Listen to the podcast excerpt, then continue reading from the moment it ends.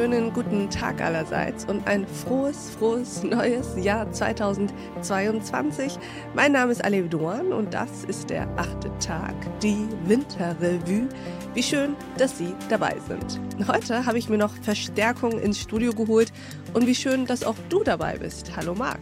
Hallo Aleph, ja, ein frohes neues Jahr auch von meiner Seite und alles Gute für 2022. Das wünschen wir dir auch und du musst jetzt tun, was alle Gesprächspartner am achten Tag tun müssen und dich uns kurz vorstellen. Ich bin Marc Saha, Podcast-Redakteur bei The Pioneer und auch zuständig für diesen Podcast Der achte Tag. Ich arbeite schon seit ein paar Jahren als Journalist, vor allem im Audiobereich und beim Fernsehen. Und ich freue mich, dass wir beide jetzt, Aleph, diese Gelegenheit haben und nutzen, in Folgen aus dem Jahr 2021 mal gemeinsam reinzuhören. Folgen, die inspiriert haben. Mich hat zum Beispiel sehr fasziniert, wie Antje Boetius, Meeresbiologin aus Bremen, uns in die tiefsten Punkte unserer Weltmeere mitgenommen hat. Da kam so richtig das Kino im Kopf in Gang. Ja, das kann ich nachvollziehen. Mir ging es ganz genauso.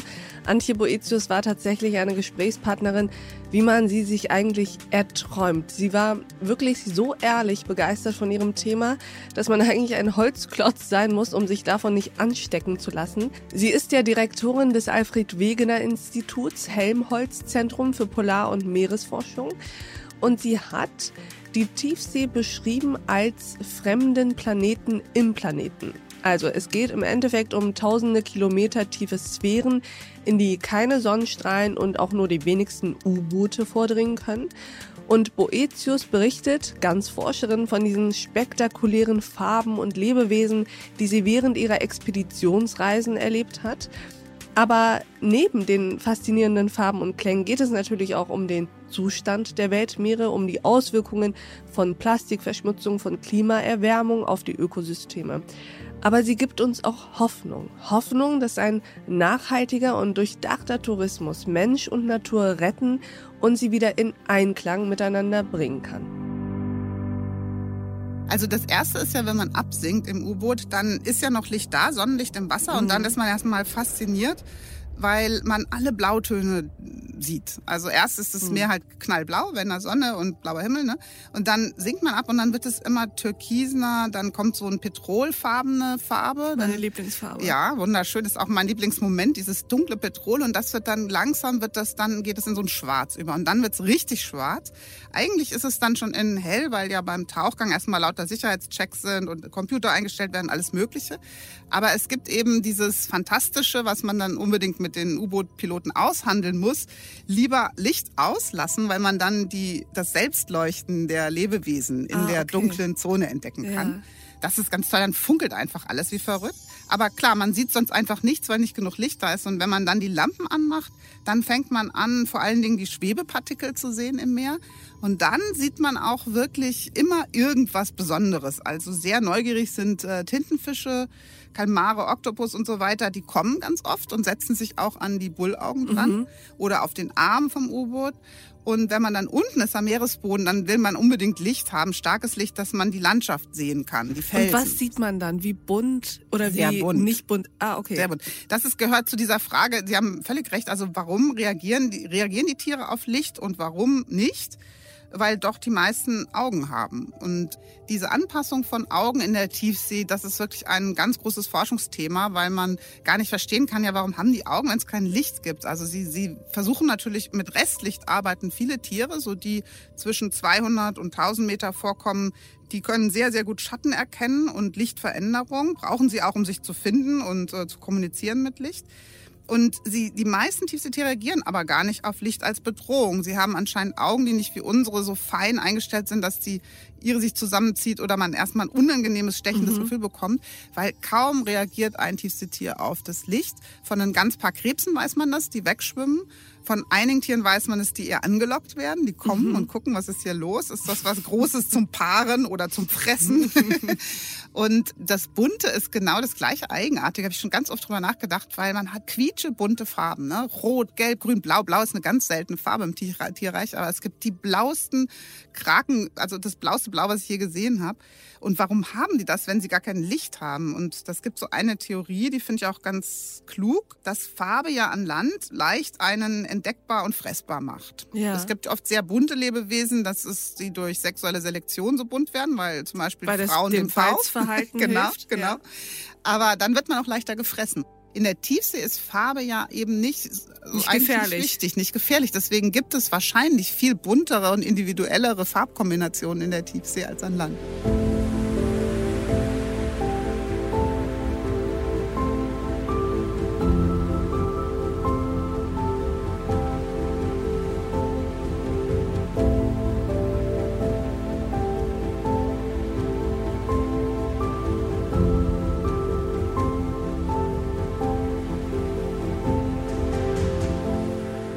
Welche Rolle spielt der Tourismus auf der einen Seite, was die Verschmutzung der Meere angeht? Welche positive Rolle könnte aber auch der Tourismus spielen? Denn so wie ich Sie verstanden habe, sind Sie ja nicht grundsätzlich gegen das Reisen, im Gegenteil. Lassen Sie uns doch mal beginnen. Inwiefern ist der Tourismus gerade einer der Faktoren, der die Dinge verschlimmert? Ja, man könnte jetzt natürlich sagen, ich bin befangen, weil ein Teil meines Lebensglück ganz einfach durch Reisen entsteht. Also diese Bewegung, die Wechsel, das Wechseln von Orten, Landschaften sehen, die einem ungewohnt sind, in die man sich aber schnell eindenken kann, die man als wunderschön empfindet. Zu See fahren, all das gehört ja zu mir. Aber wenn man sich jetzt ganz faktisch damit beschäftigt, was macht Reisen mit uns Menschen und wie, wie geht Reisen, wie ökologisch oder nicht ist es, was für einen CO2-Footprint hat es, dann kommt schon raus, dass Reisen beide Seiten hat. Also es kann sehr zerstörerisch sein, äh, wenn man sieht, wie ja unsere Nordseeküste muss man ja nur mal anschauen oder sagen wir mal in, im Westdeutschland die Ostseeküste gegen die in Ostdeutschland. Man sieht ja, wie dieses völlige Zuzementieren und Bebauen und Massentourismus, wie das der Landschaft schaden kann und auch wie eine Landschaft dann völlig ihre Schönheit verlieren kann. Aber bei andererseits ist der Mensch, der in eine Landschaft kommt, darüber hat schon Alexander von Humboldt geschrieben, ja doch davon beeindruckt und nimmt dann etwas mit und wird auch ganz oft Botschafter einer Landschaft. Ich erlebe das immer wieder mit Leuten, die zum ersten Mal in die Polarregion reisen, Arktis oder Antarktis, die dann hinterher sagen, mein Gott, dieses Weiß, diese Landschaft, das ist, das wird nicht mehr weggehen. Das ist in meinem Kopf. Und was kann ich jetzt tun, um das zu schützen? Und diese Idee, dass wir Menschen durch unser Reisen, durch das Beschäftigen mit Natur und Landschaft, die Suche auch nach dem Fremden, Unbekannten, was aber doch irgendwie zu uns als Menschen gehört, dass wir das nutzen können, um auch dann Gutes zu tun, um, um diese Liebe und die Verbundenheit überhaupt wieder zu entdecken, zu spüren und daraus etwas Gutes zu machen. Und da muss man sagen, durch Corona, wo ja Reisen weltweit zum Erliegen gekommen ist, gab es unglaublich schlimme Konsequenzen. Dort, wo nämlich der Tourismus schon der Lebensunterhalt geworden ist für Menschen, Menschen. die Mhm. Regenwald schützen, die Küsten schützen, Riffe schützen, die Lebewesen schützen im Meer, die hatten dann kein Einkommen mehr. Ganz oft reden wir da vom globalen Süden oder von Bereichen auch der Erde, wo es kein anderes Einkommen gibt, als die Schönheit der Natur zu vermarkten. Und wenn man das wegnimmt und der Staat springt nicht ein, gibt keine Corona-Hilfezahlung oder irgendwas, das ist ja fast nirgendwo organisiert, so eine Möglichkeit, dass der Staat dann einspringt und dem Einzelnen hilft, dann entsteht ein Desaster. Dann wird der Mensch, der gerade eigentlich Schützer der Natur geworden ist, Ranger im Regenwald, Fischer, die eigentlich dann die Tourismus als Einkommen haben, weil sie die Wale zeigen können, die in einer Bucht leben. Und all diese Dinge brechen dann zusammen und das Gegenteil passiert. Die, die Schützer waren, werden wieder Wilderer. Und Mhm. dazu gibt es, das ist ganz faktisch, ich äh, romantisiere das jetzt nicht, sondern das sind harte Zahlen, die veröffentlicht wurden. Da ist jetzt in diesen Jahren, wo dieses Reisen ausgeblieben ist, ein globaler Schaden entstanden. Das ist unfassbar. Also müssen wir es einfach so nehmen, so unbequem wie die Wahrheit ist. Reisen hat beide Seiten. Man könnte aber es so organisieren.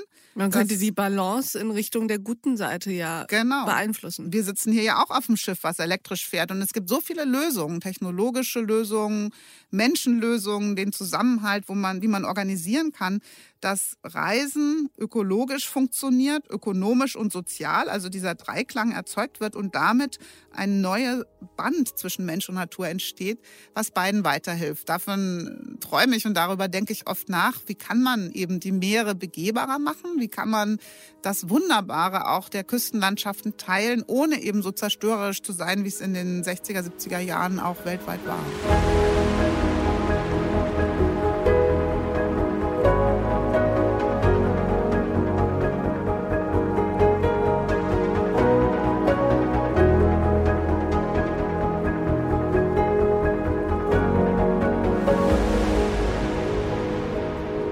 Ja, wir haben in 2021, in einem Jahr, in dem unser Planet mit Pandemie, mit Klimakrise und auch militärischen Auseinandersetzungen sehr beschäftigt war, nicht nur hinab in die Meere geschaut, sondern auch auf Teile von anderen Kontinenten, die uns dann, wie wir feststellen mussten, doch auch eher fremd sind. Ja, Thomas Fischermann war das. Der hat uns in einen der nur noch wenigen entlegenen Orte im Regenwald gebracht, an denen einheimische Völker doch noch ungestört in Einklang mit der Natur leben.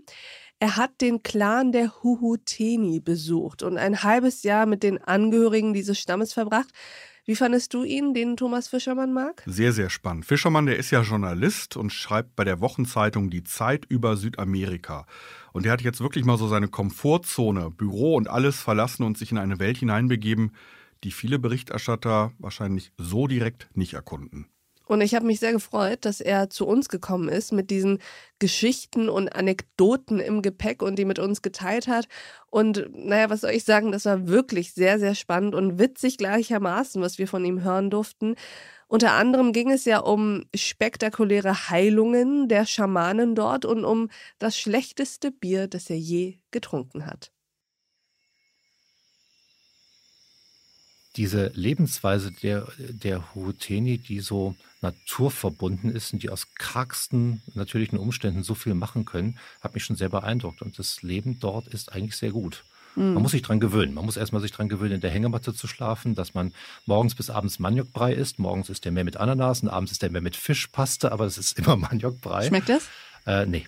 Okay. Ähm, äh, es ist aber, man lebt gut. Äh, mhm. Es schmeckt alles furchtbar, man lebt aber gut. Das Bier ist auch, ich glaube, das Bier, was sie dort brauen, ist das schlechteste Bier, das auf der ganzen Welt gebraut wird. Aber es ist auch die geselligste Art, Bier zu trinken, die ich erlebt habe. Und dieses gute Leben, das dort eben zusammen mit der Natur geführt wird, das ist, ähm, äh, das hat mich schon sehr in, in, in seinen Bann geschlagen. Was davon nimmt man denn dann mit nach Deutschland? Sie leben und arbeiten ja in Hamburg. Gibt es von diesen Geschichten und diesen Erfahrungen Dinge, die Sie auch tatsächlich umsetzen in Ihr Leben hier in Deutschland? Also gewisse Verhaltensmuster oder Gewohnheiten oder vielleicht sogar am spannendsten gewisse Denkmuster? Mhm. Ich habe äh, zum Beispiel gelernt, über den Schamanismus als solchen ganz neu zu denken. Bevor ich hinfuhr und bevor ich auch sehr skeptisch erstmal war, dass ich ein Buch über Schamanen schreiben würde, äh, ich nehme ja nicht mehr homöopathische Medizin äh, zu Hause, ähm, da, da braucht, brauchte es einige Zeit, bis ich verstanden habe, was dieser Schamanismus ist. Denn hier ist es so, dass wir zu schamanischen Heilern im Prenzlauer Berg gehen, vielleicht noch so und das alles so ein bisschen verklärt äh, haben und das ist alles sehr esoterisch und äh, man reckt die Hände in die Höhe und ich, ich, ich mache mich da mal ganz gern drüber lustig. Es ist nicht meine Welt. Und äh, dann bin ich da hingereist und habe gemerkt, dass, als ich mit den Schamanen gesprochen habe, dass es deren Welt auch nicht ist. Sondern was ist deren Welt? Äh, die Schamanen sind Kämpfer, sind Krieger. Der Schamanismus der, dieses Volkes und auch viele anderer kommt aus der Jagd, der kommt aus dem Spurensuchen, kommt aus dem Aufpeitschen der Krieger für die nächste Schlacht, kommt aus dem Widerstand, ist auch so eine Kommunikationseinrichtung für das ähm, Zusammenschließen von Völkern zu politischen Allianzen mhm. untereinander. Und in zweiter Linie kommt auch das Heilen dazu und das, äh, äh, die ganzheitliche Lebensweise. Aber dieses, dieser Schamanismus, die Schamanen als solche sind was viel Komplexeres, als wir das hier so kennen. Und das ist eigentlich meine, äh, mein größter Augenöffner gewesen. Das ist was viel Spannenderes, auch was viel Tieferes, als wir hier manchmal so verkürzen. Wir reduzieren das ja sehr oft auf diesen Aspekt des Heilens. Ja. Wie haben Sie den dort wahrgenommen? Ich habe schon gelernt, dass er funktionieren kann. Ich kann Ihnen auch nicht genau erklären, wie er funktioniert hat in den Fällen, wo ich ihn gesehen habe. Sich selbst auch nicht oder nur mir nicht, weil ich mir das wahrscheinlich nicht vorstellen kann? Ich habe also Dinge gesehen, wie dass unser Bootsmann, den wir hatten, dass er einen furchtbaren Hexenschuss hatte. Der hatte den Hexenschuss seines Lebens und äh, krümmte sich vor Schmerzen. Und zwei, drei andere aus unserem Team hatten auch furchtbare Rückenschmerzen. Ich würde sagen, das hat was damit zu tun, dass wir zwei Wochen auf einem Boot saßen mhm. und dass mhm. es einen kalten Wind gab und dass man irgendwann in den Hängematten auch nicht mehr kann. Und äh, für den Schaman Schamanenlehrling war das nicht so. Für den Schamanenlehrling war das ein böser Zauber. Wir okay. waren am Ort äh, Panapana vorbeigefahren, wo alle bösen Zauberer der Gegend wohnen und sich gegen alle anderen Menschen verschwören, die dort vorbeifahren. Und die hatten uns verhext. Okay. Und äh, er sagte, wir könnten auch wirklich nur mit einer Zauberei wieder diese Rückenschmerzen loswerden. Und hat dann was getan? Er hat gesagt, er kann gar nichts tun. Er hat gesagt, das ist ja ein Zauberer aus dem Nachbardorf. Ähm, äh, da wird er sich komplett raushalten. Damit hätte er nichts zu tun. Das ist ein anderes Business. Äh, Nachbardorf ist ein Nachbardorf, damit mischt man sich nicht ein. Und er hat auch selber Angst vor dem. Wir müssten also warten, bis dort ein Zauberer von dort herkomme und den Zauber wieder lösen würde. Das würde aber passieren, da müssten wir uns keine Sorge machen. Das sei ja auch ein Geschäft. Und dann kam einer. Dann kam einer. Am gleichen Abend kam noch einer. Ich nehme mal an, die erst die miteinander geredet haben. Äh, schwarz wie die Nacht angemalt, im Gegenlicht des Mondscheins in unserer Hütte stehend. es war wirklich, es war wirklich gruselig. Äh, der stand dann da und äh, fragte, ob jemand Kunsthandwerk kaufen wollte. Und ähm, das, was er so als Kunsthandwerk anbot, waren so kleine kleine Körbchen, die alle rabenschwarz waren wie die Nacht. Und ich dachte mir, der Mann ist uns von Hollywood Central Casting als mhm. böser Schamane hergeschickt worden. Ähm, dem fehlte auch ein Zahn oben und er wirkte gruselig und der lachte so verrückt. Und äh, dann fragte er auch, ähm, er würde ja nur merken, dass hier Kranke seien in dieser Hütte, ob er uns da vielleicht helfen könnte. Und ich meinte, so, vielleicht jetzt eher nicht. Äh, und der Bootsmann sprang auf und sagte, doch, doch, hier, ich hätte gerne Hilfe. Mhm. Ich habe ihn dann nochmal gefragt. Verzweifelt weißt, von seinen Rückenschmerzen ja, war genau. er für alles bereit? Genau. Mhm. Ich habe ihn dann gefragt, äh, willst du das wirklich machen? Ich meine, dass du weißt, von wo der ist. Ich habe so mit den Augen gerollt, nochmal ein bisschen gezeigt mit dem Kopf, äh, aus welchem Dorf der ist. Du hast ja eben gehört, welche Art von Dorf das ist. Doch, kein Problem, ich mache das. Und es hat dann keine fünf, zehn Minuten gedauert, bis äh, dieser äh, Schaman-Lehrling aus dem Nachbardorf diese Rückenschmerzen weggenommen hat. Was hat der gemacht? Er hat sich hingesetzt und ähm, hat äh, eine Zigarre angezündet, eine Zauberzigarre, eine magische Natürlich. Zigarre angezündet. So wie wir sie alle ja zu Hause haben. Genau, genau. Ja. Das, äh, äh, weiß nicht, gibt es im Fach, beim Schamanen Fachbedarf vielleicht anzukaufen. Also die drehen die selber. Das ist eine ganz große alte Tradition, mit der sie diese Zauberzigarre machen. Die hat er geraucht, ist in eine kleine Trance reingefallen und hat dann eine Tube Diclofenac-Creme äh, aus seiner Tasche herausgeholt, Rückensalbe. Die war schon sehr alt das ist jetzt ein bisschen enttäuschend. Die hat er aufgeschraubt. Ja, oder? Ja. Aber, aber, die Geschichte geht weiter. Okay. Die hat er dann aufgeschraubt. Dann hat er den Rauch da reingeblasen in die Diclofenac-Tube, hat sie wieder zugemacht, in seine Tasche getan und das Diclofenac, das wahrscheinlich schon verkrustet und alt und aus dem letzten Jahrhundert war, das ist niemals auf dem Rücken des äh, Patienten gelandet. Es ging eher um den Geist dieser Diclofenac-Tube, der damit äh, beschworen wurde. Und da hat er den Rauch auf den Bootsmann geblasen. Er hat ihn auch, glaube ich, nicht richtig angefasst. Er hat mal über den Rücken gestrichen, ohne den Rücken wirklich zu berühren. Und der Bootsmann richtete sich einige Zeit danach auf und sagte, die Rückenschmerzen sind weg. Und dann war er davon geheilt.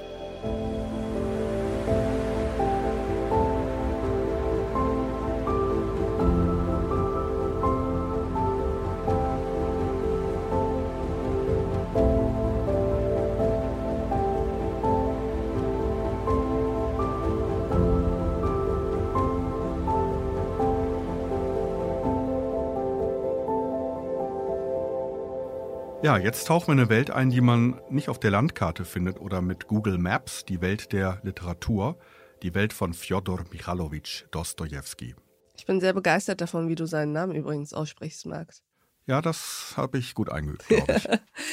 Tatsächlich war diese Folge eins meiner Highlights in diesem Jahr. Anlass war ja der 200. Geburtstag des großen, großen Fjodor Michailowitsch Dostojewski am 11. November. Ich kann das, glaube ich, noch nicht so gut wie du. Wir haben mit dem Dostoevsky-Übersetzer Alexander Nitzberg gesprochen. Der ist ebenfalls in Moskau geboren und hat die Urfassung von Dostojewskis Roman Der Doppelgänger erstmals ins Deutsche übersetzt. Darin trifft der Protagonist, das ist ein schüchterner Beamter, plötzlich auf seinen Doppelgänger eben, der ihn aus seinen Positionen verdrängt. Er kann dann irgendwann nicht mehr zwischen Realität und Einbildung unterscheiden und wird in die Psychiatrie eingeliefert während aber seinem Ebenbild all das gelingt, was sich der Beamte selbst stets erträumt hatte. Ja, es sind Albtraum und Traum zugleich. Aber was ich interessant fand, dass es diese Urfassung von der Doppelgänger bisher gar nicht auf Deutsch gab. Ja, in der Tat.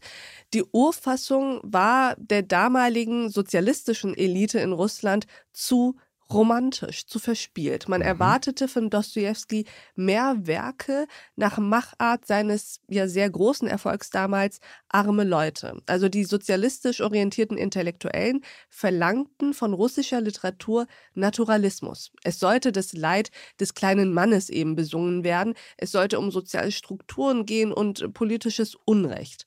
Und der Doppelgänger aber bespielt eigentlich die gesamte Palette der literarischen Romantik. Also es geht viel um fantastische Komponenten, um Merkwürdigkeiten und es ist eine fast schon freche Erzählstruktur und sehr, sehr viel Ironie, auch wirklich schwärzeste Ironie. Dostoevsky hat das Werk dann umgeschrieben und von diesem fantastischen Komponenten befreit. Und nur diese, zwar vom Autor, aber trotzdem stark bearbeitete Version gab es bisher im deutschsprachigen Raum. Und das alles passt auch zu einem sehr interessanten Haken, den unser Gespräch mit Nützberg geschlagen hat, nämlich zur Frage, was Freisein eigentlich bedeutet und wie man die heutigen Debatten aus Dostojewskis Augen sehen kann. Sehr erkenntnisreich. Sagen Sie uns mal, Herr Nitzberg, warum lohnt es sich gerade heute, den Doppelgänger zu lesen? Ja, ich denke, da, da sind wir sicherlich auch bei der Frage, warum man heute auch überhaupt Dostoevsky lesen, lesen sollte. sollte ja. ja. Das ist ja etwas, womit Sie angefangen haben. Sie, Sie sagten ja, dass er für Sie nicht nur äh, einer der größten russischen Schriftsteller ist, sondern auch einer der größten Schriftsteller überhaupt. Und dem kann ich nur zustimmen. Dostoevsky ist einfach ein Phänomen, ja, und Dostoevsky ist etwas ganz Besonderes und mhm. zählt aus meiner Sicht wirklich zur Sozialisation eines jeden Menschen, sollte zählen, ja weil nachdem man Dostoevsky gelesen hat, ist man ein anderer Mensch. Man hat Wie einfach, meinen Sie das? Man hat die Abgründe hm. erlebt. Man verlässt so dieses wohlbehütete Sein und dieses wohlbehütete Denken, ja. Und auch gerade in unserer heutigen Zeit, wo sehr viele Menschen und auch gerade sehr viele junge Menschen wie ich das erlebe, sehr stark bevormundet werden. Mhm. Es gibt wirklich so etwas wie einen Konsens, ja. Und es wird ein unglaublicher Aufwand betrieben, um äh, die jungen Menschen an diesem gedanklichen Konsens teilnehmen zu lassen. Und jede Abweichung davon wird heute eigentlich immer stärker problematisiert. Also es wird einerseits, alle werden aufgefordert, kreativ zu sein und anders zu sein, aber wenn jemand tatsächlich anders ist, ja, oder etwas tut, was eben nicht zu diesem Konsens passt, dann wird er zunehmend angefeindet. Und bei Dostoevsky lernt man sozusagen den Menschen genau als, als so ein Wesen kennen, als ein Wesen, das sehr aus sehr, sehr unterschiedlichen, teilweise absolut extremen ja. Elementen zusammengesetzt ist. Und keine und nachvollziehbare Wesen, Logik immer hat. Mhm. Nein, und zwar aus dem einzigen Grund, weil, weil es ein Mensch ist. Richtig. Ja, als, es ist eben ein Mensch und als Mensch passt dieses Wesen in keine Schablone rein. Und dieses Wesen kann sich von jetzt auf gleich zu etwas entscheiden oder noch nicht mal entscheiden, einfach etwas tun, was vollkommen unsinnig ist was völlig zerstörerisch ist, also was wirklich auch für sein weiteres Leben fatal ist, ja. Aber er hat trotzdem die Freiheit, das zu tun, weil er ein Mensch ist, ja. Und, und das ist, glaube ich, das ganz Besondere, dass man bei Dostoevsky mitbekommt, ich sage mal diese Falltiefe oder Fallhöhe, ja. Also im Grunde genommen, der Mensch kann einfach alles sein. Er kann sich zu den verrücktesten Dingen entscheiden und sie tun. Ja. Egal, ob und, er zwei Seiten äh, vorher noch so getan hat, als ob er ganz, ganz sicher so etwas nicht tun würde, nicht wahr? Ja, Dostoevsky bricht einfach sämtliche Strukturen auf. Er bricht alles auf, was uns einen Halt vortäuscht. Alles, was uns irgendwie, was uns glauben lässt, wir seien in einer sicheren Ordnung. Und das macht er mit einer unerhörten Dynamik, mit einer unerhörten Kraft. In der Tat. Was ich an Dostoevsky immer so spannend fand, ist, dass man auf der einen Seite diese extremen Gegensätze immer hat, auch in den Personen, also der Reiche und die Arme, der Mann und die Frau, der Gute und der vermeintlich Schlechte. Und gleichzeitig bleibt so viel, finde ich, in seinen Werken so unvollständig, so offen, dass man nicht so richtig weiß, was könnte jetzt, also das, es entzieht sich einer Vorhersehbarkeit. Sowohl der Verlauf der Handlung als auch, was die Protagonisten machen und tun. Das ist alles so manchmal schwer zu fassen und vor allem auch schwer zu verstehen. Es sei denn, man kommt irgendwann zu dem Schluss zu sagen, naja, das ist eigentlich total einfach zu verstehen, weil so sind halt Menschen. Ja, so sind halt Menschen, also wenn sie nicht tatsächlich in so einem engen Korsett leben, ja, sondern tatsächlich auch tu, als Menschen tun, was sie wollen. Und das ist auch etwas, was ich zumindest auch aus äh, philosophischem und literarischem Munde sehr oft in der Vergangenheit gehört habe. Ein Mensch tut, was er will, ja. Ein Mensch ist dieser Wille, ja, auch dieser Wille zur totalen Freiheit. Und ich meine, ich finde zum Beispiel auch, wenn wir von der heutigen Zeit reden, mir stößt eigentlich immer so etwas auf, was, ich manchmal höre und lese, auch gerade, gerade heute, das wird eigentlich überall gesagt. Ja, das wird überall gesagt und es scheint sich dabei wirklich um so eine Art Konsens heute zu handeln. Die persönliche Freiheit endet dort, wo sie zum Beispiel, weiß nicht, das Strafrecht tangiert, ja, ja, ja oder ja. die persönliche Freiheit endet dort, wo sie einen anderen Menschen trifft, äh, tangiert, mhm. ja. Die persönliche Meinungsfreiheit ist ein hohes Gut, aber sie endet dort, wo sie strafrechtlich relevant ist. Mhm. Und ich würde sagen, aus äh, Dostojewskis Sicht ist das vollkommener Unsinn, weil die menschliche Freiheit nirgends endet. Es gibt keine Grenze für diese, für diese Freiheit. Also weder strafrechtlich noch sonst. Es gibt Konsequenzen. Also das heißt, wenn der Mensch diese Schranken übertritt, dann muss er eventuell mit gewissen Konsequenzen rechnen. Also wie zum Beispiel Raskolnikow, wenn er die Alte umbringt. Oder andere Gestalten, die ja ständig Grenzen überschreiten. Aber das heißt eben nicht, dass die Freiheit dort endet, wo diese Grenzen sind. Ich verstehe, glaube ich, das, das, sehr gut, was Sie meinen. Und das halte ich für also gerade in unserer heutigen Zeit, wo das wirklich zum Konsens geworden ist, ich halte das für eine gefährliche Vorstellung letzten Endes. Worin ja, liegt denn da weil, die Gefahr? Naja, die Gefahr liegt genau darin, dass man den Menschen eigentlich nur frei innerhalb der ihm gesetzten Grenzen macht. Und jetzt muss man nicht besonders helle sein, um zu sehen, dass in dem Moment, wenn man von außen diese Grenzen nachjustiert, kann man doch ständig verändern. Ja, und auch, auch die strafrechtlichen, alle möglichen Grenzen kann man neu setzen. Und wenn man den Menschen daran gewöhnt, dass er nur innerhalb dieser Grenzen seine Freiheit hat, ist es genauso, ich übertreibe jetzt, ist es genauso, als würde man einem römischen Sklaven sagen, du bist frei mhm. innerhalb der dir gesetzten Grenzen. Und das ist etwas, was der menschlichen Freiheit, der wahren Freiheit, wie sie von Dostoevsky eigentlich immer wieder sich auf die Fahne, äh, auf die Fahne geschrieben wird, ja, würde das komplett widersprechen. Ich verstehe sehr, sehr gut, was Sie meinen und kann das nachvollziehen und bin auch tatsächlich dankbar für diesen Impuls. Ich habe gestern erst noch mit Kollegen darüber gesprochen, dass ich glaube, dass die am meisten unterschätzte Kompetenz in unserer Diskursfähigkeit im Moment Ambiguitätstoleranz ist. Und ich habe das Gefühl, dass man das ganz gut bei Dostoevsky lernen kann. Ja, äh, und das ist auch etwas, was ja zum Beispiel auch Literaturwissenschaftler wie Bachtin bei Dostoevsky festgestellt haben. Da spricht man von der Polyphonie, also von der Mehrstimmigkeit. Mhm, ja. Mhm. Das heißt, wir haben in seinen Werken immer wieder ein vielstimmiges, ein mehrstimmiges Gebilde. Das sind immer vollkommen unterschiedliche Stimmen, von denen keine Recht hat. Es gibt nicht eine Person, die jetzt Recht hat und die andere nicht, sondern es ist ein Stimmenchor.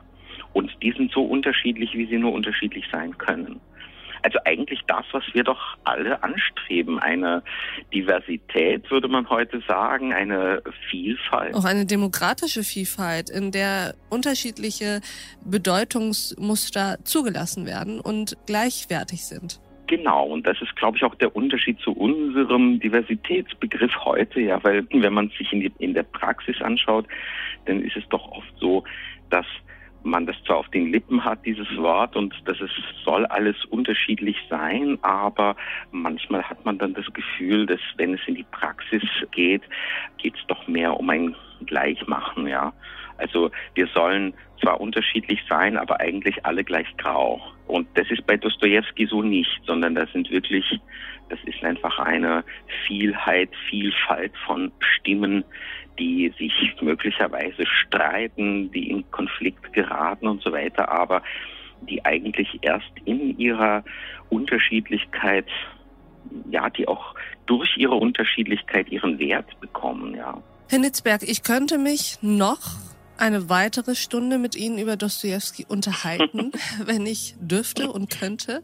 Aber trotzdem wüsste ich ganz gerne zu einem Abschluss, den wir tatsächlich finden müssen, wüsste ich ganz gern von Ihnen, wie viel Spaß macht es eigentlich, Dostoevsky zu übersetzen? macht großen Spaß. Es macht wirklich sehr, sehr großen Spaß, weil diese Sprache, diese burleske Sprache und vor allen Dingen auch diese sehr ungewöhnlichen Gedankenflüge, die er sich immer wieder leistet, ja, auf die man nicht im Traum selber käme, ja, irgendwelche Verknüpfungen und so Assoziationen, das ist also auch beim Übersetzen jedes Mal sehr, sehr überraschend. Und diese Überraschung im Deutschen nachzuerschaffen, ja, auch den deutschsprachigen Leser zu überraschen jedes Mal, das ist natürlich eine große, große Lust.